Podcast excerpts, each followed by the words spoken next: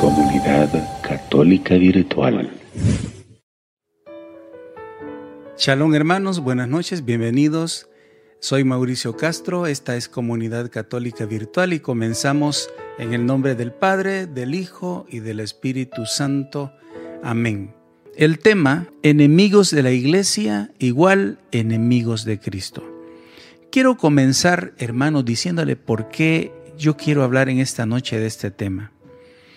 ¿Por qué se justifica hablar de este tema?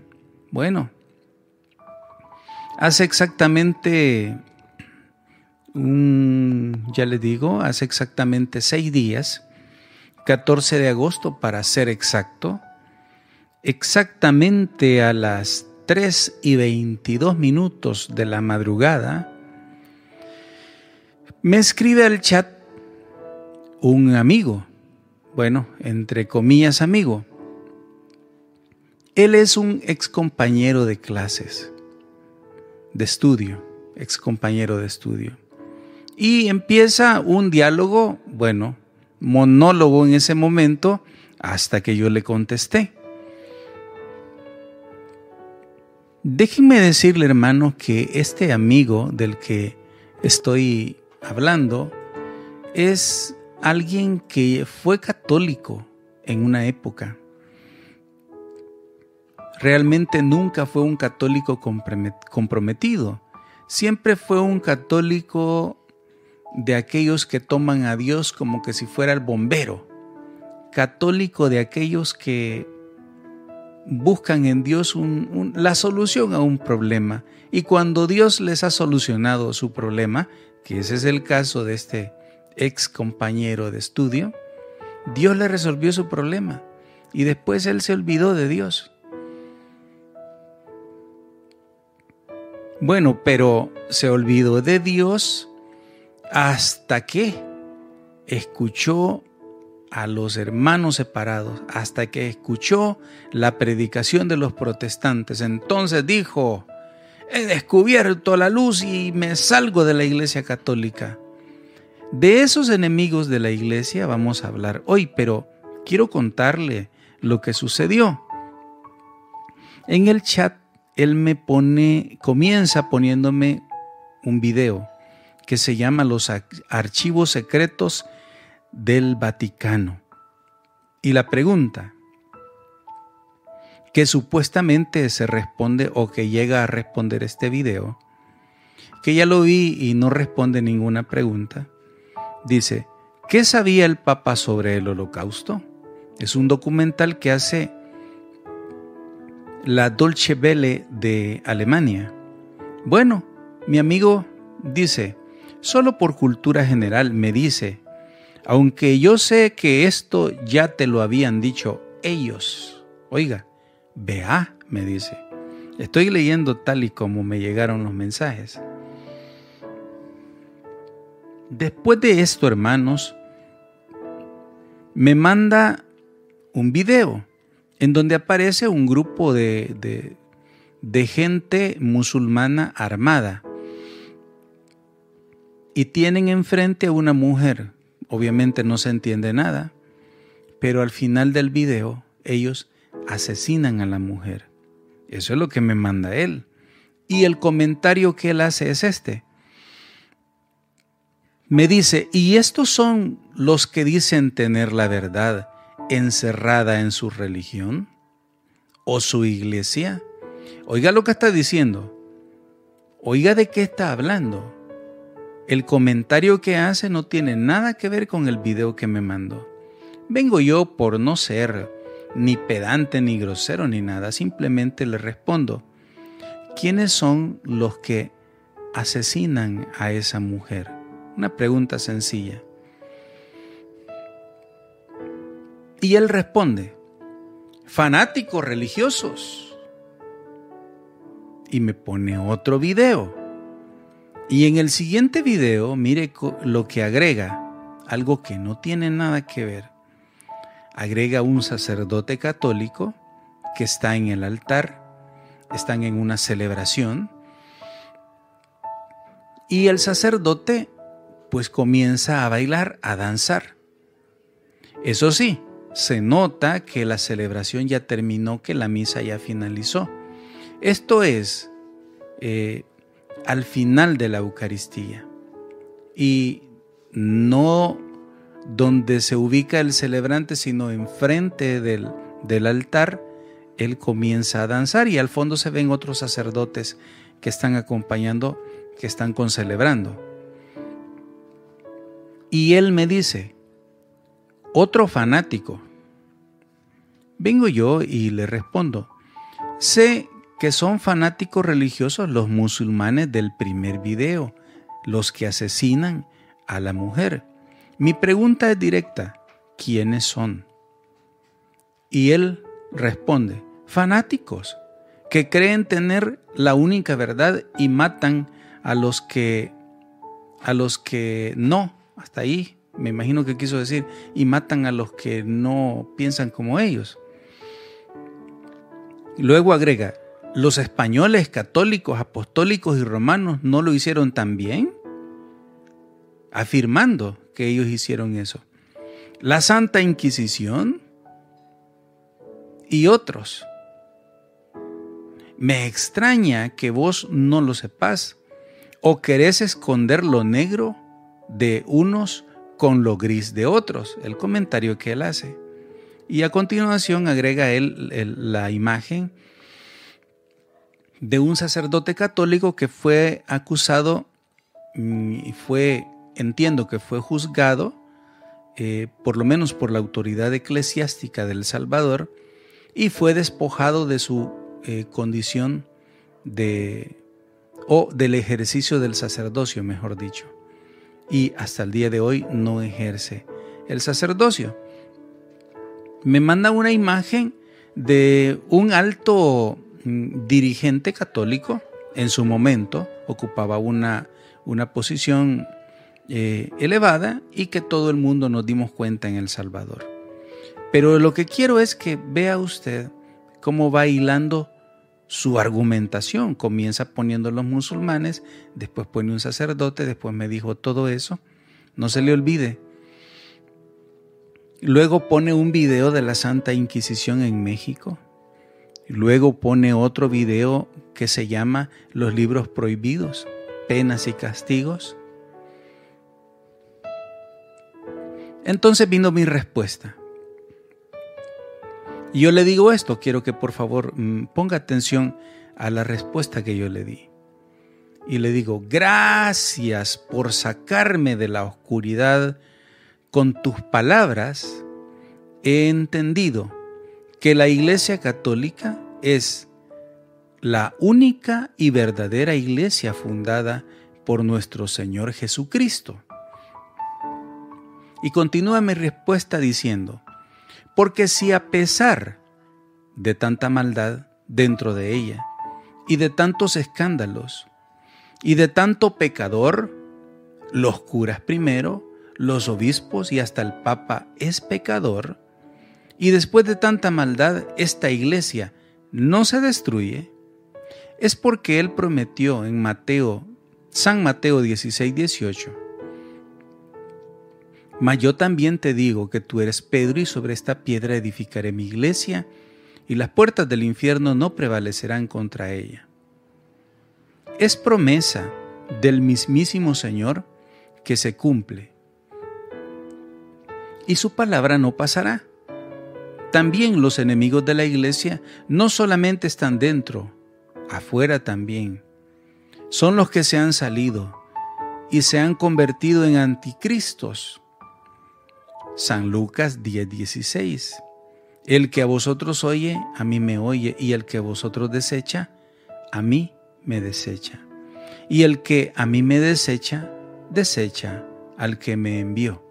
Palabra de Dios, te alabamos Señor. Eso lo dice Jesús por todos aquellos que rechazan su iglesia. Muy claro lo dice. Estar contra la iglesia es estar contra Cristo.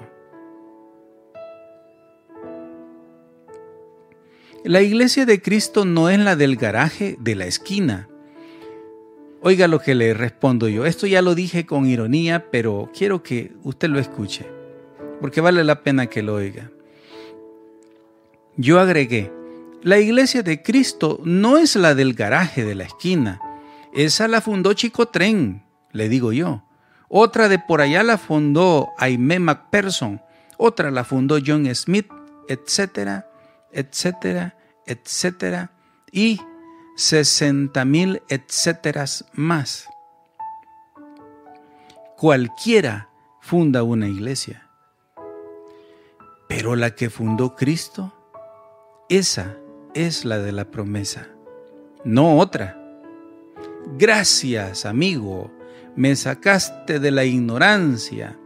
Mis 40 años de vida cristiana no me habían servido de nada, pero hoy conocí la verdad. Y hasta ahí mi respuesta. Claro, él no se iba a quedar con todo eso, ¿verdad? Siguió respondiendo otras cosas. Entiendo que hablas por tus creencias, porque la historia, que no sé qué, que sos neófito, que bueno, y mi Biblia dice y que no hay tal llamada católica, pero bueno, todos los argumentos que usted y yo sabemos que todos los enemigos de la iglesia dicen. Y al fin que escribió y escribió y escribió y hasta me dijo, yo te entiendo, tú, tus compromisos te amarran, me dice. Pero un día conocerás la... Bueno, eh, es la de no acabar, ¿no? Tus compromisos me amarran. Y me pone una foto de cuando estamos en la catedral cantando para la misa del 5 y 6 de agosto eh, de la transfiguración porque pues usted ya lo vio, los videos que hemos subido, hemos querido contarle cómo ha sido esa experiencia. Entonces me dice, tus compromisos te amarran, como queriendo decir, ahí te pagan. Él vive en Estados Unidos, ya quisiera yo que él viniera, en vez de que, en vez de que yo fuera a tocar, fuera él a ver cuánto le pagan ahí, a ver si es cierto. Bueno, todos los músicos que me están viendo, toda la gente de iglesia sabe que nosotros servimos por amor al Señor. Y eso es lo importante. Al final, después de que dijo un montón de cosas, eh, pues solo se despidió y después otro día hablamos, le digo yo. Pero quería comentar contándole esto porque es sumamente importante este tema. Los enemigos de la iglesia, hermanos, eh, comenzar diciendo, los enemigos de la iglesia no están solo afuera, están adentro también. Y hoy vamos a ver eh, esto en detalle, o por lo menos vamos a tratar de hacer un recorrido sobre los puntos más importantes. Lo primero, hermano, ¿por qué la iglesia tiene enemigos? Ah, usted se podría preguntar, pero si la iglesia es amor, si la iglesia es bondad, si la iglesia es eh, perdón, ¿por, ¿por qué la iglesia tiene enemigos? Y la respuesta es muy sencilla.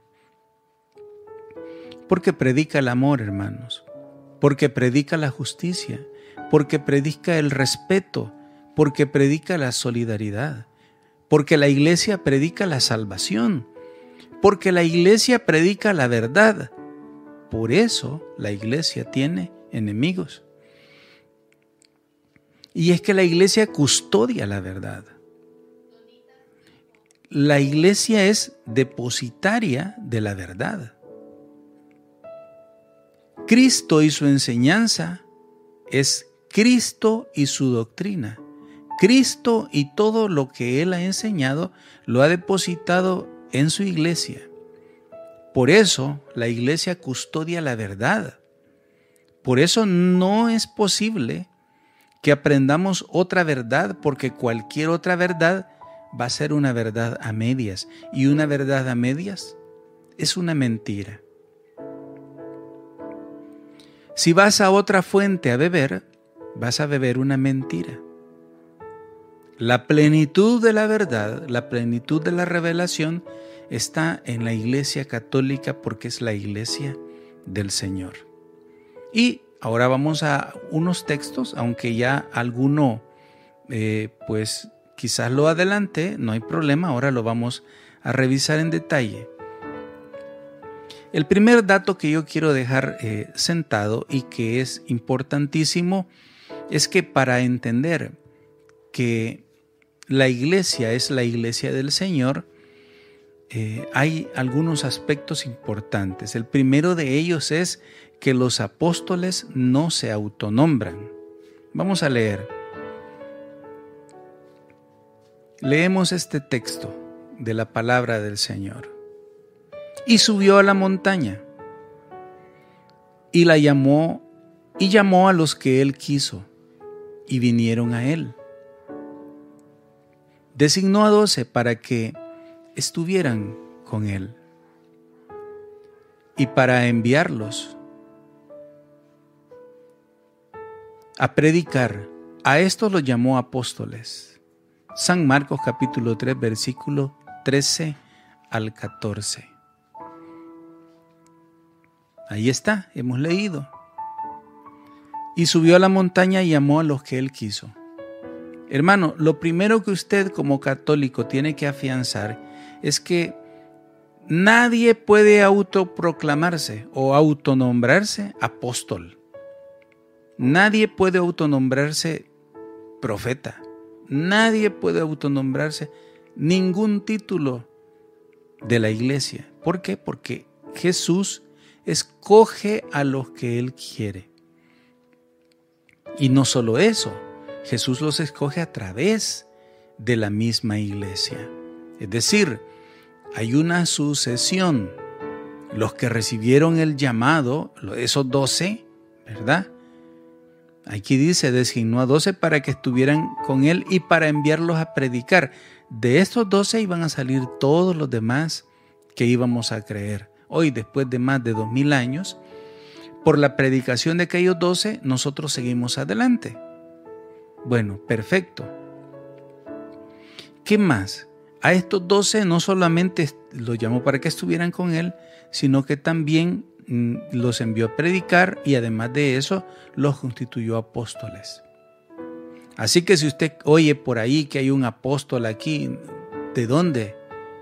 Los únicos apóstoles, los únicos enviados del Señor son los doce que Él escogió.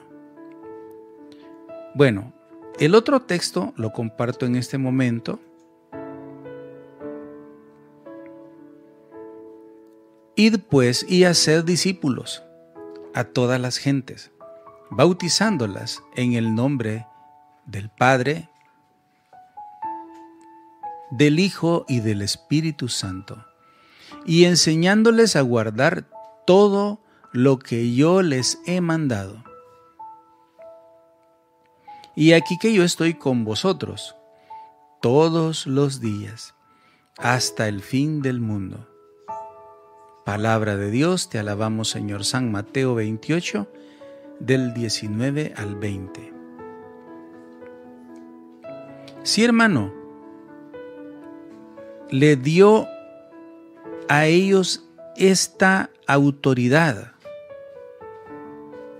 les dio a ellos esta potestad. Voy a ponerlo una vez más para que lo veamos. Lo leo en este momento. Replicando Jesús le dijo, Bienaventurado eres Simón, hijo de Jonás, porque no te ha revelado esto la carne ni la sangre, sino mi Padre que está en, lo, en los cielos. Y yo a mi vez te digo que tú eres Pedro, y sobre esta piedra edificaré mi iglesia, y las puertas del infierno no prevalecerán contra ella. A ti te daré las llaves del reino de los cielos, y lo que ates en la tierra quedará atado en los cielos, y lo que desates en la tierra quedará desatado en los cielos.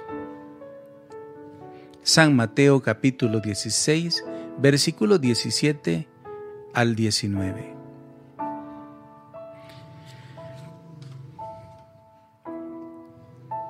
Resaltar en este texto, hermano, que primero llama a Simón por su nombre. Bienaventurado eres Simón. Le está llamando por su propio nombre, hijo de Jonás, porque esto no te lo ha revelado la carne ni la sangre, sino mi Padre que está en los cielos. Y yo a mi vez te digo que tú eres Pedro, ya le cambió el nombre, porque le va a dar una misión. La misión de Pedro es esta. Y sobre esta piedra edificaré mi iglesia, y las puertas del infierno no prevalecerán contra ella. Algo, agrega algo más. A ti te daré las llaves del reino de los cielos, y lo que ates en la tierra quedará atado en los cielos, y lo que desates en la tierra quedará desatado en los cielos. Le está dando autoridad. Pedro es el primero. Le dio autoridad. A Pedro le dice, aquí están las llaves. Eso de darle las llaves significa, tienes autoridad. ¿Para qué? Para atar y para desatar. Es decir, para decidir cosas trascendentales, porque lo que decidas en la tierra igual está decidido en el cielo. Esto tiene que ver con la salvación, hermano. Principalmente tiene que ver con la salvación. ¿Usted ha escuchado alguna vez que eh, eh, por cometer alguna falta o por ciertas acciones indebidas, un cristiano puede quedar excomulgado? Es decir, sin la posibilidad, sentenciado para que no pueda recibir la comunión. Eso prácticamente es privarlo del cielo. Esa autoridad la tiene la iglesia. La iglesia tiene esa potestad. ¿Por qué? Aquí lo acabamos de leer. Esto es enteramente basado en la palabra del Señor. Entonces hemos entendido en este momento dos cosas. Los apóstoles no se autonombraron, nos escogió Jesús. Segundo, de entre los doce, a Pedro le dio una autoridad especial de atar y desatar. Pedro tiene una autoridad mayor. Hay otros textos que nos hablan de eso también, pero en este momento baste esto solo para ponerlo en evidencia y de una manera clara.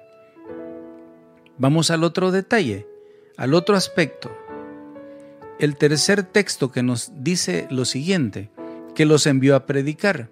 Vayan pues y hagan discípulos a todas las gentes, bautizándolas en el nombre del Padre y del Hijo y del Espíritu Santo.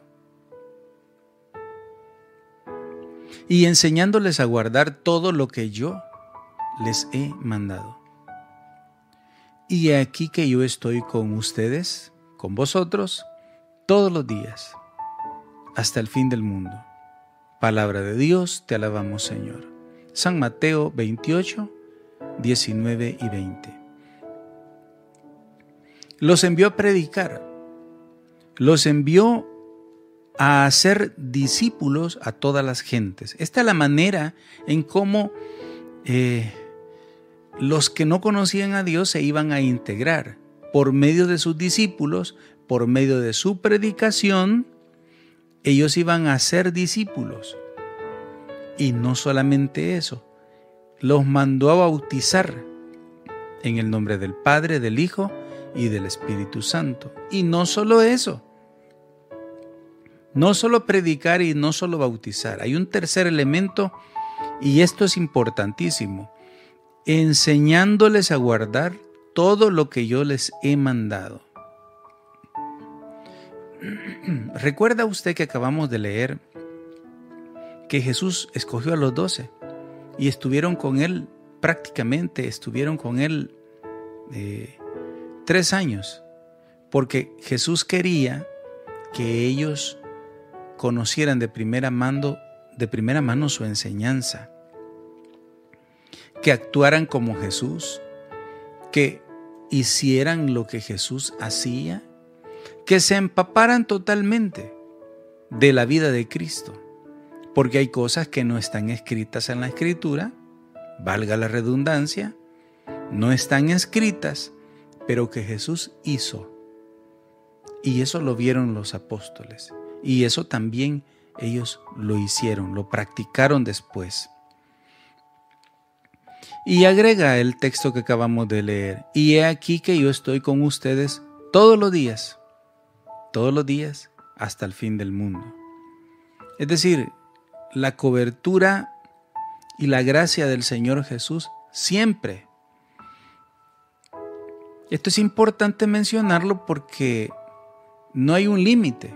Jesús no les dijo, miren, yo voy a estar con ustedes, pero hasta que se porten mal, no dijo eso. Yo voy a estar con ustedes todos los días hasta el fin del mundo. No dice hasta que venga Martín Lutero y se salga de la iglesia.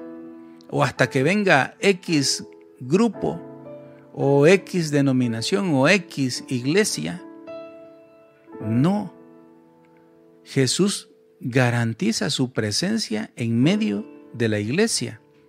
Esto es parte de la misma promesa del Señor. ¿Para qué? Para garantizar que esa iglesia que acababa de nacer tenía el respaldo de Dios, la enseñanza que había aprendido de Cristo, completa, no a medias. Y esto es importantísimo. Ahora, hay un aspecto más. Vamos a esto de los escándalos, porque muchos ponen de pretexto justamente que se van de la Iglesia Católica por los escándalos. Pero Jesús acaba de decir, yo estaré con ustedes hasta el fin, no hasta que hayan escándalos. Y cuando hayan escándalos, entonces Jesús se va a ir. No dice eso la Escritura. Su acción es una acción, un accionar de fidelidad. Es su iglesia, es su esposa, así lo dice la Escritura. El mismo Señor lo afirma. La iglesia es la esposa, Él es el esposo. Él es fiel. La iglesia es infiel. Bueno, la iglesia es santa, pero los miembros somos pecadores. Eso es lo que quise decir. Pero la iglesia es santa. ¿Y qué pasa con los escándalos? Leamos el, siguiente texto, que esto nos viene a aclarar este punto.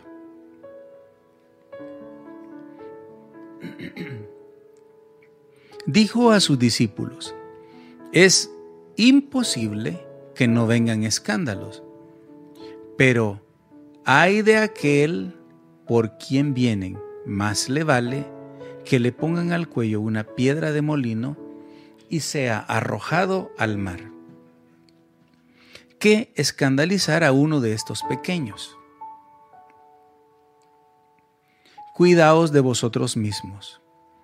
Si tu hermano peca, repréndele. Y si se arrepiente, perdónale. Y si peca contra ti siete veces al día y siete veces vuelve a ti, diciendo, me arrepiento, le perdonarás. Palabra de Dios, te alabamos Señor. Lucas 17 del 1 al 4. Aquí está bien claro, hermano, que cuando Jesús estaba hablando con ellos, sabía que iban a suceder escándalos.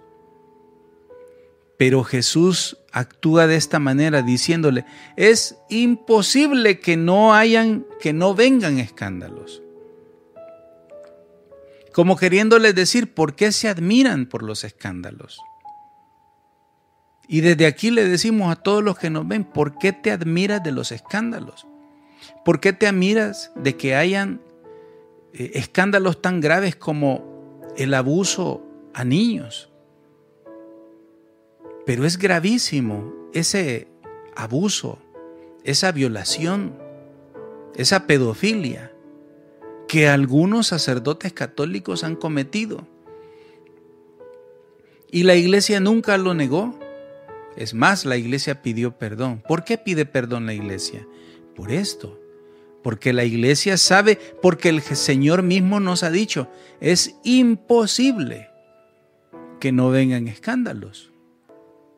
Diciéndolo de otra manera, escándalos siempre van a haber, pero mi iglesia no deja de ser mi iglesia, dice el Señor. La iglesia sigue siendo la de Jesucristo. Los escándalos no son pretexto para rechazar la iglesia de Cristo. No, todo lo contrario. Hay que entender que hay escándalos, pero que a pesar de eso, Cristo sigue viviendo, porque Él lo acaba de decir. Yo estaré con ustedes hasta el fin, no hasta que hayan escándalos. Pero si hay escándalos, el Señor se va. No dice eso la Escritura. Dice, estaré con ustedes siempre. Eso sí, dice, hay de aquel por quien vienen los escándalos. Más le valdría que le pongan al cuello una piedra de molino y sea arrojado al mar. Esto es duro, hermano. Esta palabra del Señor Jesús es durísima porque hay hermanos que han cometido faltas graves. Estoy hablando de laicos, estoy hablando de sacerdotes, estoy hablando que obispos, estoy hablando que a lo largo de la historia, por supuesto, tanta y tanta gente, religiosos, religiosas, uh, hermano, yo tengo 40 años de caminar en la vida cristiana, en esta iglesia católica, en esta santa iglesia católica. Si usted me pregunta cuántos escándalos he visto, yo le voy a decir 50. ¿Por qué? No porque sean 50, sino porque es imposible contarlos. Mejor no contarlos, 50. Es decir, hermano, pero esto no es pretexto para renegar de la verdadera fe. Esto es importante que lo digamos. Que es triste, de verdad, que triste que haya un mal ejemplo y que por ese mal ejemplo muchos tengan que irse. Por eso la escritura está diciendo, hay de aquellos que escandalicen. Más les valdría una, una piedra en el cuello y tirarse al mar.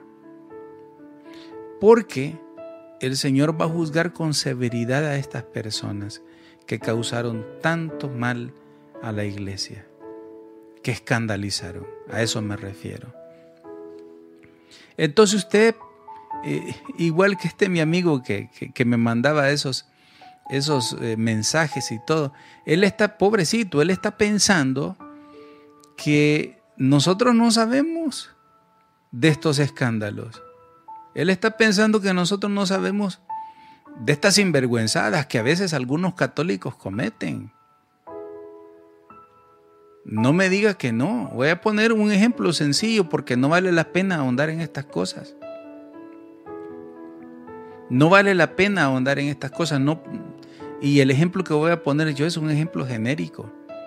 No voy a hablar de nadie en particular porque son muchos hermanos. Uy, si no, no estuvieran llenos los confesionarios. Esto es frecuente, los escándalos. Bueno, de todas las cosas que hemos visto, un detalle chiquitito hasta chistoso quizás, hasta irrelevante quizás, pero a la larga escándalo. Yo me acuerdo que cuando estaba cipote allá en mi pueblo, yo iba siempre a las procesiones en Semana Santa. Y hay unas procesiones que son más duraderas que otras, son más largas que otras. Y las andas que se ocupan para transportar las imágenes son sumamente pesadas. Pues yo me acuerdo haber visto que estos piadosos varones, así se llamaba ese grupo de los que organizaban eh, pues las procesiones, ese grupo se llamaba piadosos varones, pues los dichosos piadosos varones algunos de ellos, no todos, eh, saludo a aquellos hermanos que tienen una vida íntegra y recta y todo el tiempo han dado un buen testimonio, pero había uno que otro por ahí que sabe qué es lo que hacía. aquí debajo del traje que andaba, se metía la mano y se sacaba la pachita de guaro en una pausa que hacía, en lo que estaban cantando un motete, y entonces él se echaba su traguito, lo tapaba y lo volvía a poner. Escándalo, hermano. Pero por eso le dije, no se trata de poner la mirada en estas cosas, sino más bien la mirada en el Señor. De eso se trata. Bueno, damos un pasito más para decir que los enemigos de la iglesia están dentro y están fuera de la iglesia. Y vamos a poner algunos ejemplos. ¿Cuáles son los enemigos que están dentro? ¿Qué, ¿Qué, actitud tienen los enemigos que están dentro de la iglesia? Enemigos de la misma, de la propia iglesia y que están dentro. Mire, los enemigos de, de la iglesia que están dentro, ellos critican al Papa. Siempre critican al Papa. Y van a decir cosas como que no es el verdadero Papa, que el Papa Francisco es masón, van a decir que el Papa es comunista, van a decir que el Papa es de derecha, que apoya a estos, que apoya a los otros. Es decir, siempre van a tener un pretexto para criticar al Papa. Y eso sí, venga el Papa que venga, igual siempre lo critican.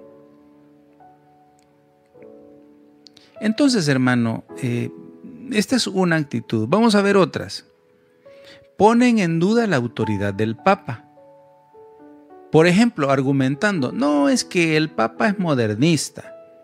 No es que el Papa es muy liberal. No es que el Papa está cambiando la doctrina. Todas esas cosas, todas esas frases sirven para desautorizar, para intentan quitarle la autoridad que tiene. Acuérdese la autoridad que le dio Jesús a Pedro. Al primer papa le dijo, tienes autoridad de atar y desatar. Pues estos fulanos intentan quitarle esa autoridad al papa. Pues aquí sabemos, hermanos, que esa autoridad no se la puede quitar nadie, porque esa autoridad se la ha dado Cristo. Y no se la ha dado porque, porque el Papa sea eh, sin pecado. No, esa autoridad se la ha dado porque Él así lo ha decidido, hermano. Porque Él quería poner un hombre, a un pecador como Pedro, quería ponerlo al frente. Usted se recuerda de Pedro. Si Pedro tenía un carácter, usted no se recuerda cuando quisieron eh, atrapar a Jesús, capturarlo. Como Pedro sacó una espada y dicen que le voló la oreja al criado de Malco. Así dice la escritura.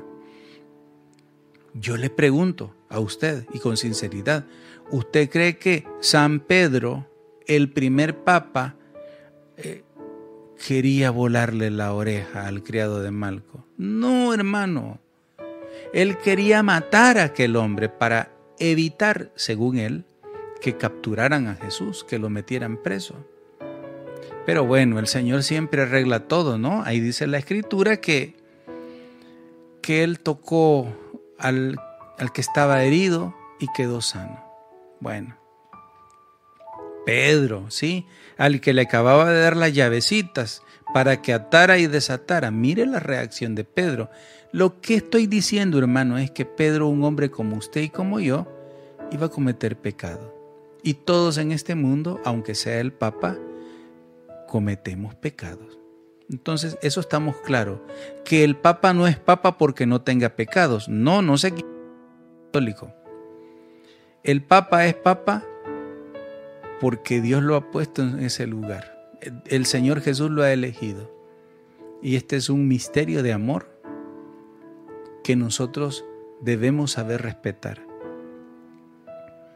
Además, hermano, los enemigos de la iglesia no creen lo que la iglesia enseña. Estos enemigos, estamos hablando en primer lugar de los que están adentro, de los que se llaman católicos, de los que han sido bautizados, de los que van a misa, de los que están a veces en comunidad, que están integrados, que están sirviendo, que están en la parroquia, que están involucrados. A eso me refiero. No estoy hablando gente de fuera de la iglesia, no. Mire, estos enemigos de la iglesia que están dentro no creen en lo que enseña la iglesia. Solo creen algunas cosas y otras cosas las desechan. Por ejemplo, el aborto. Hay muchos católicos que dicen que son católicos, pero ¿sabe qué? Apoyan el aborto. Apoyan el aborto. Yo voy a leer de aquí del, del catecismo, si me lo permiten, voy a leer un texto que tengo preparado en relación con el aborto, solo para que veamos. Dice así el numeral 2271 del catecismo. Dice, y por cierto, lo agarro con cuidado porque mire, se está, bueno, de usarlo, ¿verdad? Y dice, desde el siglo I, numeral 2271, desde el siglo I, la Iglesia ha afirmado la malicia moral de todo aborto provocado. Esta enseñanza no ha cambiado, permanece invariable. El aborto directo, es decir, querido como un fin o como un medio, es gravemente contrario a la ley moral. Es pecado, va, así lo vamos a, a resumir. El aborto es un pecado de los más graves que existen. Es gravísimo, pecado terrible. Ojo, hay mucha gente, incluso servidora de la iglesia, que apoyan el pecado del aborto. Los anticonceptivos es otra cosa. La iglesia establece, la iglesia, acabamos de leer que la iglesia tiene poder para atar y para desatar, es decir, para ordenar ciertas cosas y disponerlas para la salvación de las almas. Entonces la iglesia nos dice en todos sus documentos como el catecismo y muchos otros documentos, aquí está, y otros documentos nos habla también de los anticonceptivos, que los católicos no debemos usar esos anticonceptivos porque están en contra de la vida. Y Dios es el Dios de la vida. El Señor es el Dios de la vida. Continuemos. En este sentido, hermanos, incluso hemos conocido no solo laicos, a veces hay hasta sacerdotes que enseñan ciertas doctrinas propias, no de la iglesia, enseñan ciertas cosas, ciertas enseñanzas diciendo que ciertas acciones no son pecado. Y pongo un ejemplo. Y esto no es nuevo. Usted que está en la iglesia lo sabrá. Hay muchos sacerdotes que enseñan, por ejemplo, que la masturbación no es pecado. Eso está es muy conocido. Pero esto no es así. Esa no es la doctrina católica. Entonces, este es nada más un ejemplo. Además, hermano, los enemigos de la iglesia que están dentro de la iglesia se sienten con más Espíritu Santo, se sienten más iluminados por Dios. ¿ah? Cuando expresan frases como las siguientes. Esto lo hemos oído de ciertos predicadores, ¿no? Que dicen, yo sí le hablo con la verdad. Otra frase, yo sí no voy, yo sí no voy a engañarlos. A mí no me gusta callar estas cosas.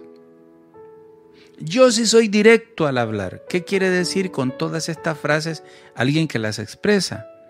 Yo sí les hablo con la verdad, quiere decir la iglesia no les habla con la verdad. Eso es lo que está diciendo. Yo sí no voy a engañarlos, dice alguien. Está diciendo en el fondo la iglesia los engaña. A mí no me gusta callar estas cosas. En el fondo el que dice eso está diciendo, la iglesia calla estas cosas. Yo sí soy directo al hablar. El que dice esta frase, lo que está diciendo en el fondo es que la iglesia no aborda los temas de una manera directa. Pero no solo eso, hay otros enemigos dentro de la iglesia que apoyan el matrimonio homosexual, el matrimonio gay, el matrimonio entre dos hombres y el matrimonio entre dos mujeres. Apoyan estas cosas. Es cierto, hermano. No solo laicos, también hay sacerdotes que lo hacen. Son enemigos de la iglesia. Apoyan también ese movimiento LGTBI y no sé cuántas letras más. Bueno, apoyan ese movimiento. Apoyan la ideología de género. Si usted apoya la ideología de género, déjeme decirle, estimado hermano, estimada hermana, que usted es enemiga o enemigo de la iglesia. Ese supuesto lenguaje inclusivo también hay personas que apoyan eso. Usted no ha oído esas tonterías, son, ¿verdad? Que hablan con la letra E. Que todes, que tú, y usted empieza a oír una jerigonza de, perdonen la expresión, tonterías al hablar. Pues hay muchos católicos que apoyan estas cosas. Qué triste, qué triste, de verdad necesitamos conversión. De eso se trata. Necesitamos convertirnos a la verdad del Señor. Bueno, y fuera de la iglesia, ¿qué dicen fuera de la iglesia? Fuera de la iglesia, los enemigos de, de la iglesia dicen que el papá es el anticristo. Dicen también los enemigos de la iglesia que el papa es la bestia. Dicen que la iglesia católica es la gran ramera. Eso dicen los enemigos de la iglesia. También dicen que la Virgen María tuvo más hijos. También dicen que no es virgen.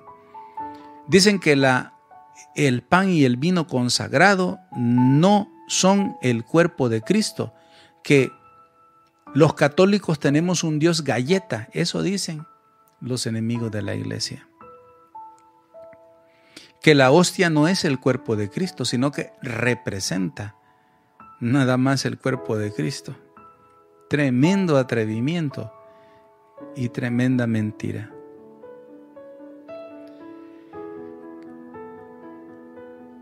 Oigan hermanos, yo quiero compartir el último texto en esta noche, San Lucas 10, 16, una vez más. Ya lo habíamos mencionado, pero lo vamos a leer para cerrar este tema. Dice así, el que a vosotros escucha, a mí me escucha. Y al que vosotros rechaza, a mí me rechaza. Y el que a mí me rechaza, rechaza al que me envió. San Lucas 10, 16. Qué hermoso mensaje de parte del Señor. Hermano, mire lo que dice el Señor Jesús. El que escucha a ustedes, a mí me escucha. El que escucha a la Iglesia Católica, a Cristo escucha. El que rechaza la Iglesia, a Cristo rechaza. El que rechaza a Cristo, rechaza al Padre Celestial que es el que lo ha enviado. Qué terrible esto para alguien rechazar a Cristo, rechazar al Padre, rechazar su amor, rechazar la salvación. Está rechazando el plan de salvación de, Dios. El que rechaza la iglesia, rechaza la bondad de Dios, el sacrificio de Cristo en la cruz, está rechazándolo sin darse cuenta quizás. Porque eso sí hay que decirlo. Mucha gente cree en estas cosas o afirma estas cosas por ignorancia, o porque lo engañaron, o porque nunca escuchó en la iglesia católica y nunca aprendió la verdadera fe. Por eso es enemigo de la iglesia y hoy se ha ido. Y por último quiero decirle que hay muchos enemigos fuera de la iglesia que se hacen pasar por católicos. Ojo, se hacen pasar por católicos, se visten como católicos, hablan como católicos, celebran la misa, pero esa misa no es válida porque solo es un show. Es como un teatro nada más. pero ellos imitan la Iglesia Católica y dicen, ellos se auto-identifican como católicos, pero no lo son. Es que por ahí comenzó este tema y por aquí va a terminar. Poniendo en claro que nosotros debemos respetar la autoridad que Cristo le ha dado a su iglesia. El Señor Jesús ha dado la autoridad y Él se encarga de que esa autoridad permanezca. Entonces, hermanos, esas son unas ideas que yo en esta noche he querido compartir con ustedes. No quiero despedirme sin antes invitarlos a que en su oración personal ustedes también clamen y pidan por la iglesia. Ciertamente, la iglesia necesita que oremos por ella. Somos sus hijos. La iglesia es nuestra madre y nosotros debemos orar por la iglesia. Hay muchas necesidades en la iglesia, hay muchas carencias, hay muchas situaciones.